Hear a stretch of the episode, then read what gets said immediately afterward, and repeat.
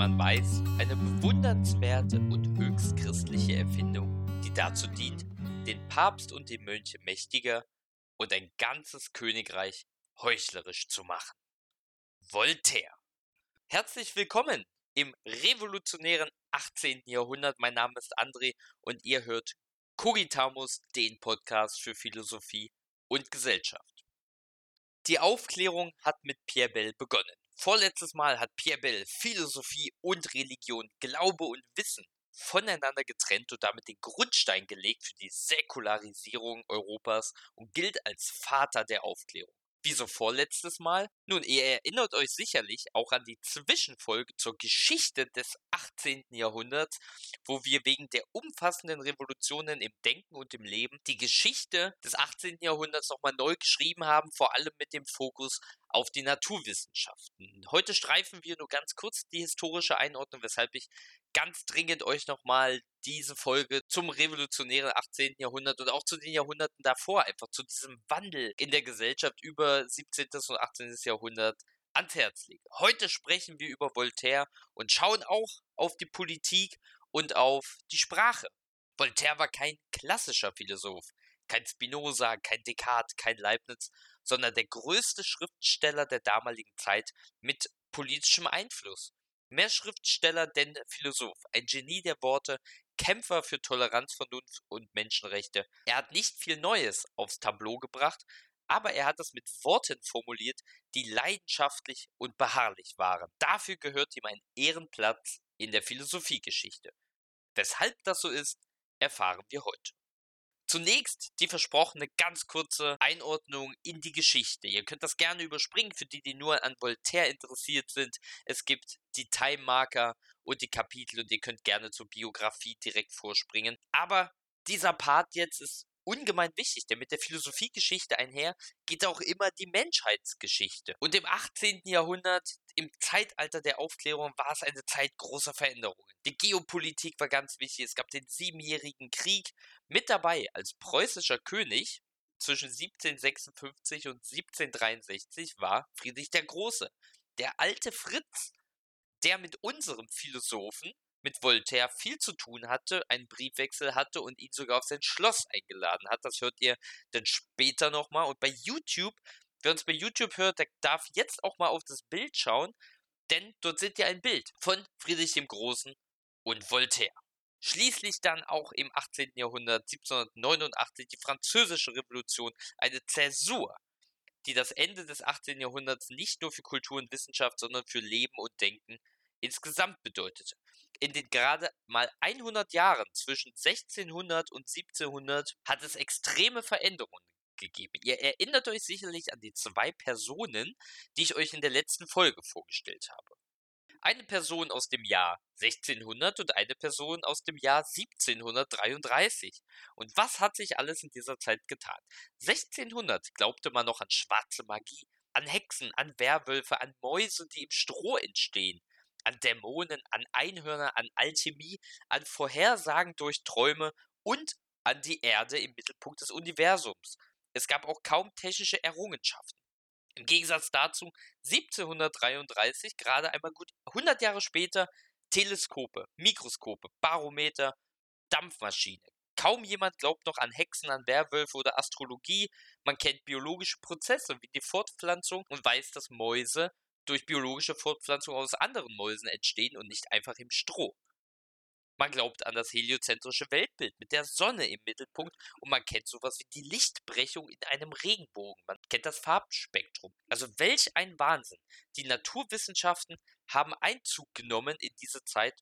Also neben dem Glauben an die Wissenschaft erkennen wir hier auch schon einige moderne gesellschaftliche Tendenzen. Individualismus, aber vor allem auch Abkehr vom Aberglauben und das Erstarken des Atheismus. Alles Begriffe, mit denen die Veränderungen beschrieben werden können.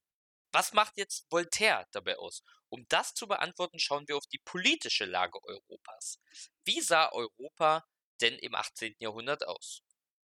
Nun, Frankreich war die überlegene Macht. Frankreich führte Europa. Politische Stabilität brachte Ludwig XIV. Es gab einen hohen Stand der Wissenschaften und über ein halbes Jahrhundert regierte auch Ludwig XIV. fast das gesamte Leben übrigens von Gottfried Wilhelm Leibniz. Es gab eine literarische Blüte. Die französische Sprache war die Sprache der Höfe, der Königinnen und Königen und der gebildeten Schicht Europas. Aber philosophisch herrschte in Frankreich in gewisser Weise Ebbe. Nach Descartes Tod 1650 kam es in Frankreich zu einem philosophischen Stillstand. Viele hatten sich am Kartesianismus abgearbeitet. Inhaltliche Impulse kamen dann eher aus England. Ja, wir hatten in der vorletzten Folge Pierre Bell. Ja, Pierre Bell ist noch einer mit der wenigen, der sich dann abgearbeitet hat, auch in philosophischer Hinsicht, aber der hat sich auch abgearbeitet an Leibniz seiner Theodizee. Also komplette Neuerungen gab es eigentlich wirklich dann nur in England und das ist ganz spannend, denn nach dem Tod Ludwig XIV. im Jahr 1715 stieg auch das Interesse in Frankreich an englischer Staatstheorie, an der Naturwissenschaft und an Philosophie ungemein. Aus einem Lexikon kann ich dahingehend zitieren. Die Entdeckung Englands durch die französische Bevölkerung kann man als das entscheidende Ereignis in der europäischen Geistesgeschichte des 18. Jahrhunderts sehen. Wie unglaublich spannend. Also England als Ursache all der Veränderungen, die uns noch bevorstehen. England hatte auch die bürgerliche Revolution schon hinter sich. Das Bürgertum war bereits ein gesellschaftlicher eigener Stand. Ja, wir hatten die Glorious Revolution Ende des 17. Jahrhunderts angesprochen. England war also Frankreich schon in gewisser Weise voraus. Ja, Frankreich war noch ein halbes Jahrhundert entfernt von der Revolution. Aber dann ging Frankreich einen radikaleren Schritt als England, das doch stets konservativ blieb. Vor allem zeigte sich das in Religionsfragen, während England hier der Religion doch noch stark verbunden blieb, wendete sich Frankreich konsequent radikal säkularisiert ab. Welche Rolle Voltaire dabei spielte und wie Voltaire vor allem auch eine staatliche Lotterie wie ein Gangster ausgetrickst hat und wie sein Leben vonstatten ging, das erkläre ich euch gleich. Bevor wir dies machen, kurz der Beitrag in eigener Sache. Vielen Dank für die Abonnentinnen bei YouTube. Ihr seid herzlich willkommen, gerade die neuen HörerInnen uns zu abonnieren. Ihr könnt auch gerne kommentieren, mit uns in Kontakt treten. Ihr könnt uns auch gerne schreiben über kubitamus.posteo.de. Ganz wichtig ist uns aber auch, damit wir weiterhin unabhängig agieren können, damit wir diesen Podcast weiterhin kostenlos anbieten können und nicht auf eine Plattform wie Patreon oder Steady HQ gehen müssen, bitten wir euch um eine kleine Spende bei PayPal, ganz niederschwellig und jeder kleine Betrag macht uns glücklich. Vielen Dank dafür. In all diese aufwühlenden Zeiten des 18. Jahrhunderts wurde nun Voltaire geboren. Voltaire als Teil der französischen Aufklärung, die strikt gegen kirchliche Dogmen und metaphysischen Aberglauben einstand. Voltaire wurde am 21. November 1694 geboren und lebte fast das gesamte 18. Jahrhundert bis 30. Mai 1778. Circa 50 Jahre nach Leibniz und Pierre Bell, die lebten ja beide ungefähr zur gleichen Zeit im davor noch 17. Jahrhundert. Wir sind also wirklich ein halbes Jahrhundert nach Pierre Bell, nachdem der Urvater der Aufklärung seine Deismus-Thesen in den Raum gestellt hat. Bei Voltaire sprechen wir übrigens erst in späterem Alter von Voltaire. Zu Beginn hieß er noch François-Marie Darouet. Er war das vierte von fünf Kindern, sein Vater ein angesehener Staatsbeamter, ein Anwalt und ein Notar, seine Mutter Aristokratin, eine streng katholische Familie. Man kann sagen, dass Voltaire in die politische Elite Frankreichs geboren wurde.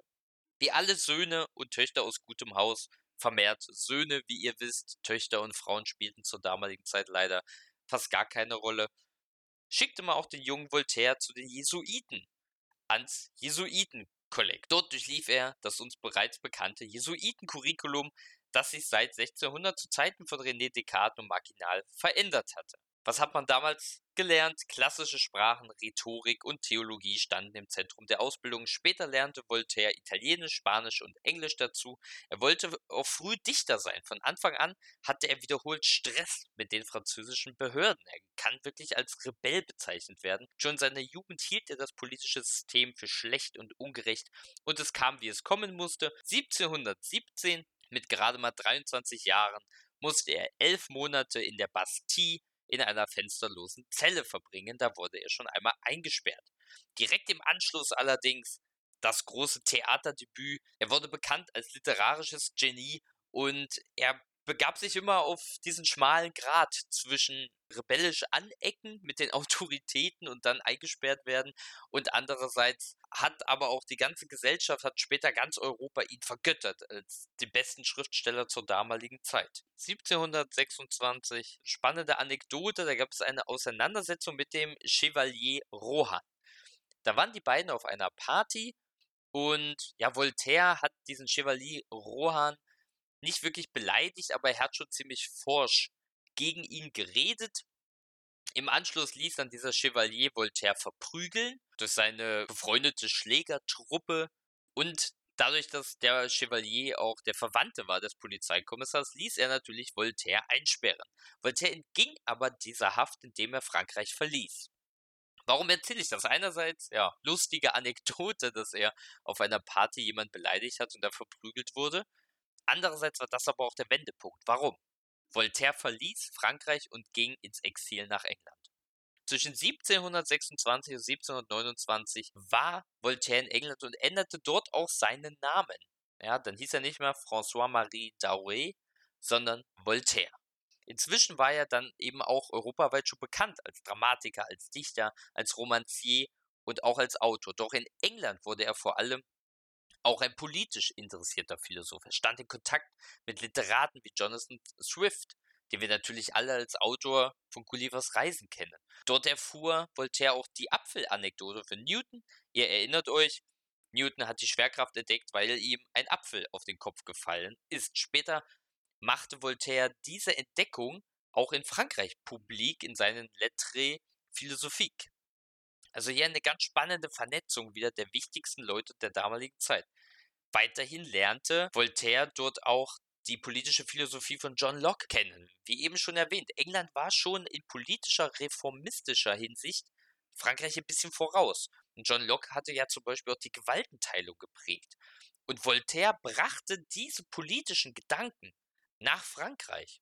Also während Pierre Bell die theologische Unterfütterung der französischen Aufklärung geschaffen hat durch seinen Deismus, hat jetzt Voltaire auch die politischen Reformen, ja, die Ungerechtigkeiten, die sozialen Verwicklungen aus England mit nach Frankreich gebracht. Also diese revolutionären Gedanken, die stammen aus England. Das war mir bisher gar nicht so bewusst. Ich dachte eigentlich bisher immer, dass Frankreich wirklich die führende Nation war und quasi die Revolution aus sich selber heraus geschaffen hat. Aber das kam alles impulsiv aus England. Kommen wir noch zu einer weiteren witzigen Anekdote von Voltaire. Ich hatte vorhin schon den Lotteriebetrug angesprochen. Er kam dann eben aus England wieder, er war politisch gebildet, er war europaweit bekannt, der, er war wirklich ein sehr, sehr cleverer Bursche. Passt auf, was ich euch jetzt erzähle, Voltaire war ein echter Schelm. Die französische Regierung hatte eine staatliche Lotterie ausgeschrieben, um die Finanzen in den Griff zu kriegen. Bei einem Abendessen erfuhr Voltaire von diesem Glücksspiel und beschloss mit Freunden eine Tippgemeinschaft zu gründen. So weit, so üblich. Voltaire hatte nämlich bemerkt, dass sich der französische Finanzkommissar verkalkuliert hatte und dass man, wenn man alle Lose kaufte, in jedem Fall mit dem stattlichen Reingewinn von einer halben Million Lire aussteigen würde. Voltaires Tippgemeinschaft kaufte also alle Lotterielose. Voltaire schloss dann mit einem Notar ein Abkommen, damit sich auffiel, dass diese eine Tippgemeinschaft alle Scheine abgegeben hatte. Und siehe da, der Plan ging wirklich auf. Monat für Monat kassierte die Tippgemeinschaft den Jackpot. Der Plan flog dann später nur auf, weil Voltaire es sich nicht nehmen lassen konnte, sich über den Staat lustig zu machen. Alle anderen Spieler schrieben manchmal auf ihre lose Glückssprüche, um eben das Glück so ein bisschen herauszufordern. Und Voltaire schrieb aber, anstatt einfach irgendeinen normalen Glücksspruch zu schreiben, schrieb er, unserer genialen Idee sei es gedankt. Ja, der französische Staatsapparat durchschaute das Lotteriesystem und brachte Voltaire vor Gericht. Prinzipiell war die Sache aber nicht illegal, deswegen konnte man Voltaire nicht verurteilen. Er behielt also seine halbe Million und so war er binnen eines Jahres zu einem wohlhabenden Mann geworden. So wurde er dann auch nach und nach in der französischen Gesellschaft restauriert, er war reich, schrieb kunstvolle Gedichte und Theaterstücke und wohnte dann am Hof von Versailles. Aber auch das wieder nicht lang. Der Voltaire veröffentlichte 1733 seine Lettres philosophiques und die lösten wieder eine heftige Reaktion auf. Es kam sogar zu Bücherverbrennungen Er wurde dementsprechend richtig berüchtigt in Europa und floh mit Emilie du Châtelet auf den Landsitz in Lothringen, wo er vor Verfolgung sicher war. Emilie du Châtelet und Voltaire hatten eine ganz, ganz wichtige Beziehung. 1733 lernten er und die 29-jährige, damals 29-jährige Emilie du Châtelet sich kennen und wurden lebenslange Freunde und zwischendurch auch Liebende.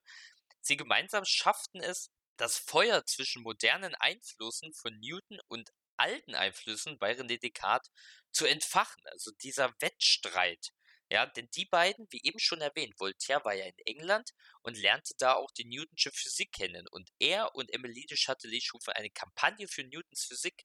Ja, zur damaligen Zeit herrschte noch dieses mechanistische Weltbild von Descartes. Voltaire popularisierte aber die Newtonsche Physik in Frankreich. Und das schaffte er auch gemeinsam mit Emilie de Châtelet. Wer weiß, ob ohne die beiden die Newtonsche Physik und Weltanschauung mit all der wissenschaftlichen Empirie den Weg nach Kontinentaleuropa gefunden hätte oder wann das passiert wäre und wie sich vor allem dann das Denken sonst entwickelt hätte. Diese Flucht übrigens, ja, Voltaire ist ja dann geflohen nach seiner Lettre Philosophie. Diese Flucht übrigens geschieht genau in diesen Tagen, denn am 10. Juni vor genau 289 Jahren sind sie geflohen auf den Landsitz. 1749 stirbt dann schon Emilie de Châtelet früh und Voltaire geht dann, wie schon erwähnt, an den Hofe Friedrichs des Großen.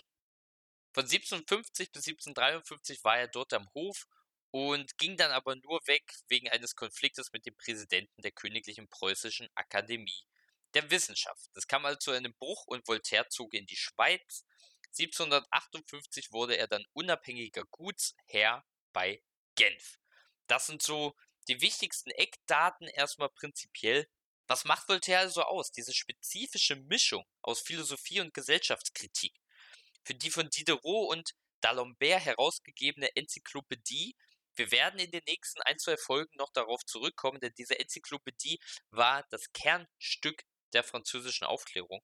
Verfasste Voltaire mehrere Artikel also Voltaire schrieb auch einige Artikel für diese Enzyklopädie und fasste diese später in einem eigenen Werk zusammen und so schrieb er 1764 sein philosophisch-enzyklopädisches Lexikon. Er nannte das auch die Vernunft nach dem Alphabet. Da drin sind kurze Abhandlungen oder sogar Kurzdialoge in den einzelnen Artikeln. Inhaltlich ging es um Religionsgeschichte, Religionskritik, aber auch Moralphilosophie, staatliche Ordnung. Sachlich historisch vergleichende Kritik in eleganter Schrift, sehr, sehr stark mit Ironie und Polemik versehen. Kurz vor seinem Tod schrieb Voltaire, alles, was ich sehe, scheint den Samen der Revolution, die eines Tages unausweichlich kommen muss, anzusteuern. Ich werde aber nicht mehr das Vergnügen haben, ihr Zeuge zu sein. Und so kam es leider auch. Voltaire starb 1788, ein Jahr vor der französischen Revolution. Er wurde dann 1791 im Pantheon beigesetzt. Sein Werk umfasst über 100 Bücher in allen Gattungen Lyrik, Drama, Epik, Sachliteratur. Er ist der bekannteste Philosoph und bedeutendste Romancier der Aufklärung. Was macht nun Voltaires Philosophie aus? Sein philosophischer Standpunkt beruhte immer irgendwie auf einem guten Menschenverstand. Er wollte sich nicht von Dogmen leiten lassen. Sein Standpunkt war vor allem auch tolerant. Ja, ein auf den gesunden Menschenverstand gegründete, rational skeptische Weltanschauung. Er führte teilweise einen Feldzug gegen die Stütze der Feudalgesellschaft, nämlich die katholische Kirche. Wir sehen also hier jetzt auch schon diese Vernetzung. Die französische Aufklärung, da ging es ja nicht nur um ja, den philosophischen Unterbau, nicht nur um Deismus oder Atheismus oder Kirche oder Religionskritik oder Säkularisierung, nein, sondern es ging ja vor allem auch um die Ungerechtigkeit, um die Wirtschaft, um die Feudalgesellschaft und Voltaire entdeckte aber als Stütze dieser Feudalgesellschaft die katholische Kirche. Insbesondere sein Lexikon, wie eben schon erwähnt, dieses philosophisch-enzyklopädische Lexikon war ein Höhepunkt seines Kampfes gegen die Kirche. Es war eine Apologie, eine Verteidigung des Deismus als Mittelhaltung zwischen Atheismus und Dogmatismus. Wir hatten ja schon bei Pierre Bell den Deismus kurz vorgestellt. Ja, also mit dem Deismus meint man, Gott als Schöpfer anzuerkennen, aber mehr auch nicht. Ja, es gibt kein Drumherum, es gibt kein Jesus, keine Menschwerdung, keine Wunder, keine Heiligen. Gott erschuf also die Weltmaschine initial Das wird ihm nicht abgesprochen. Ja, da haben all die Gottesbeweise in der Vergangenheit, ontologischer Gottesbeweis von Canterbury, kosmologischer Gottesbeweis von Thomas von Aquin, Aristoteles und von Descartes, die haben ganze Arbeit geleistet, dass Gott immer noch im Deismus als der Schöpfer der Welt anerkannt wurde, aber diese Weltmaschine, die Gott geschaffen hat, die lief von ganz alleine. Die lief ohne seine Leitung, ohne seine Steuerung. Gott hatte also keinen Einfluss mehr.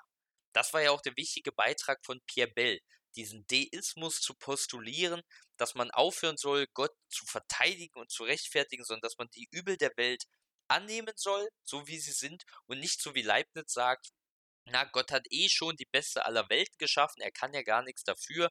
Die anderen sagen stattdessen lieber, hört auf, da Gott zu verteidigen, sondern hört einfach in dem Punkt auf, an Gott zu glauben. Ihr könnt an Gott glauben als den Schöpfer, aber nicht als jemanden, der Eingriff auf die Welt hat. Voltaire schreibt dazu, der Deist ist ein Mensch, der fest überzeugt ist von der Existenz eines ebenso guten wie mächtigen höchsten Wesens, das alle ausgedehnten, vegetierenden, fühlenden und denkenden Wesen geformt hat, aber eben nur geformt, nicht auch noch leitet. Der Deismus gilt für Voltaire als die Universal- und die Urreligion der Menschheit. Er schreibt, die Religion des Deisten ist die älteste und am weitesten verbreitete. Denn die schlichte Anbetung eines Gottes liegt vor allen Systemen der Welt. Er spricht eine Sprache, die alle Völker verstehen. Er hat Brüder von Peking bis Cayenne. Also im Gegensatz zu dieser natürlichen Urweltanschauung, die für Voltaire Vorbildcharakter hat, steht für Voltaire die Vielfalt der einander widersprechenden historisch gewachsenen Religionen.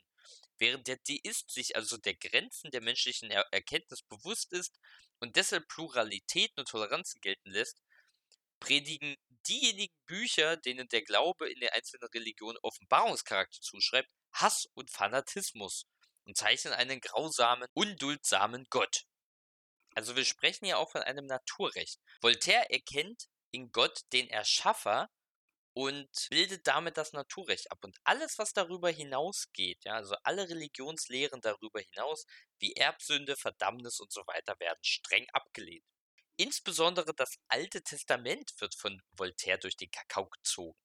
So zum Beispiel der mit dem Satz Guten Tag, Freund Hiob beginnende Artikel aus seinem Lexikon, in dem Voltaire eine buchhalterische Auflistung der Besitztümer Hiobs umgerechnet in moderne Franc gibt.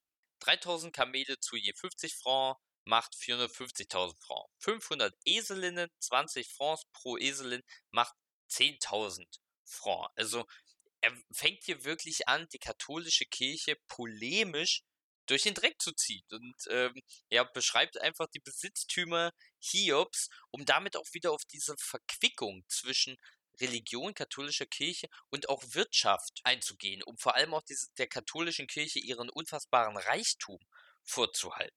Oder er erörtert zum Beispiel auch die Frage, warum, wenn Moses 600.000 Krieger aus Ägypten führt, er dann nicht gleich den Pharao angegriffen haben. Warum flieht Moses mit 600.000 Leuten aus Ägypten in ein anderes Land nach Israel, Warum greift er nicht einfach den Pharao direkt an, wenn er eh schon so viele Krieger hat? Also er versucht ja dann auch vor allem mit polemischer Sprache einige Widersprüche aufzudecken. Wichtig ist vor allem, da geraten an der einen oder anderen Stelle Details in den Hintergrund. Es geht Voltaire vor allem wirklich um schriftliche Provokation. Es geht ihm nicht darum, Details klar darzulegen oder philosophisch logisch zu argumentieren, sondern sachlich vergröbert versucht er mit Polemik die Leute zu fesseln. Ganz wichtiges Thema war ja zur damaligen Zeit auch die Theodizee, hatten wir ja auch schon mit Pierre Bell besprochen.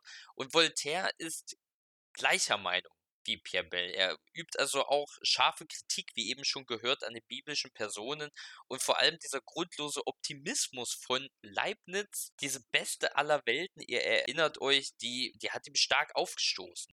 Auf den Theodizee von Leibniz antwortet dann Voltaire mit einer geistreichen Parodie. Er schreibt die kurze Erzählung Candide und darin tritt auch Pierre Bell unter dem Namen Martin auf und er ist die einzige Gestalt als eine alte, weise Philosophenperson, die in der besten aller möglichen Welten mitredet. Also Voltaire war Deist, hier wird doch die Bedeutung von Pierre Bell nochmal ganz, ganz stark und Voltaire hat sich vor allem auch an Leibniz abgearbeitet. An dieser Erzählung der besten aller Welten. Ich habe das damals auch stark kritisiert. Der Deismus ist also ein Kernelement der Aufklärung, ein wichtiges Gedankengebilde, das zur Säkularisierung führte. Gott nur noch als Schöpfer, als Mechanist, der das Uhrwerk zum Laufen brachte, und seitdem läuft es aber alleine. Man wendet sich also einer Vernunftreligion zu. Man nimmt Gott das Außergewöhnliche, aber auch das außergewöhnlich hierarchische Moment, welches die Gesellschaft seit jeher spaltet. Das sind ganz, ganz wichtige Begrifflichkeiten. Einige kritisieren auch diese Aufklärung. Ich werde auch nochmal in den nächsten oder dann im Herbst wahrscheinlich in einigen Monaten auch nochmal eine Folge zur Aufklärung machen, wo natürlich die Aufklärung auch stark kritisiert wird, ja. Diese Vernunftreligion wird auch stark kritisiert, diese Abkehr von der Metaphysik, diese Abkehr von der Spiritualität, dieser reine Fokus auf das Materialistische in der Welt. Und gerade auch diese Religionskritik wurde auch wiederum stark kritisiert, von Hegel zum Beispiel. Ein Gedicht von Voltaire zum Thema äh, Leibniz und Theodizee. Ich zitiere, Leibniz erklärt mir nicht, mit welchen unsichtbaren Kniffen eine ewige Unordnung, ein Chaos des Unheils in der bestens geordneten der möglichen Welten wirkliches Leid in unsere eitlen Vergnügen mischt auch nicht, warum der Unschuldige und der Schuldige gleichermaßen dieses unausweichliche Übel erdulden müssen. Auf den Theodizee antwortet Voltaire also wie Pierre Bell, dass Gott hier gar keine Antworten liefern kann, dass das Übel auf der Welt ist und Gott aber nicht verantwortlich ist, dass das weder Leibniz erklären kann und dass sich das einfach niemand erklären kann.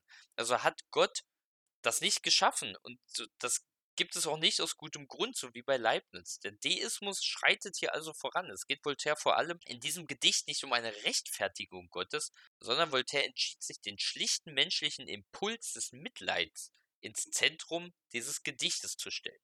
Er argumentiert also ähnlich wie auch ich damals bei der besten aller möglichen Welten. Wir müssen uns dann nach Voltaire nicht mehr anstrengen. Es mag stimmen, dass sich Voltaire dennoch nicht mit den Spitzfindigkeiten des Leibnizischen Systems im Detail beschäftigt hat, aber der Anspruch von Voltaire war ein anderer. Er wollte in dieser realen Welt, in dieser real praktischen Welt, vor allem auch mit diesem politischen Hintergrund, mit den Ungerechtigkeiten, die er jeden Tag gesehen hat, darauf aufmerksam machen, dass nur Handlungen dazu führen, die Welt ein wenig besser zu machen. Im Fall von Voltaire hieß das also, als Schriftsteller für Toleranz und Gerechtigkeit einzutreten. Vor allem möchte ich noch auf die Politik eingehen, denn er hat sich immer stark zur Gedankenfreiheit bekannt, für Toleranz, für die Beseitigung monarchischer Autoritäten. Er hat sich für die konstitutionelle Monarchie wie in England ausgesprochen, für Reformen, für die Abschaffung der Folter.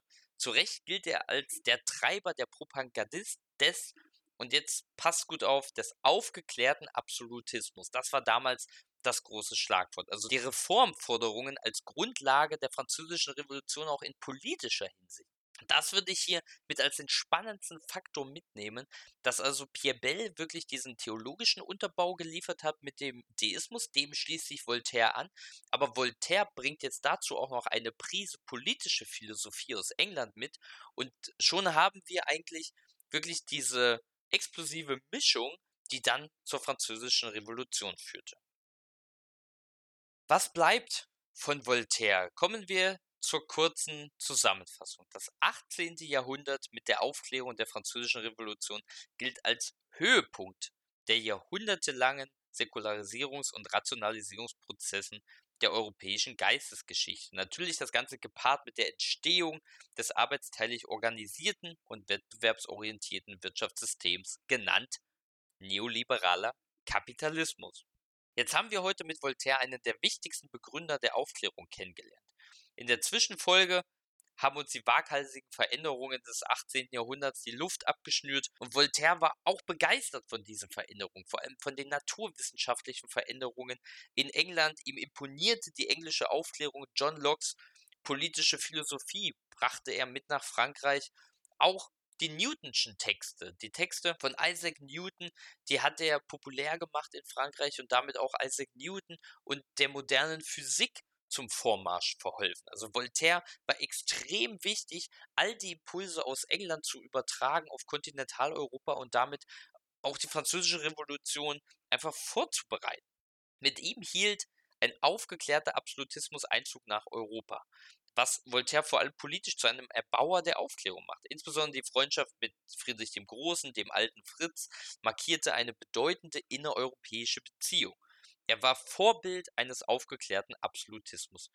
Auch der alte Fritz stand nämlich für tolerante Religionspolitik, Asyl für die verfolgten Hugenotten. Vielleicht erinnert ihr euch da ganz kurz, das Edikt von Nantes wurde ja 1685 aufgehoben und die Hugenotten wurden verfolgt. Und Friedrich der Große in Preußen nahm sie dann toleranterweise auf. Das auch deshalb, weil er durch Voltaire eben diese Toleranz gelernt hat.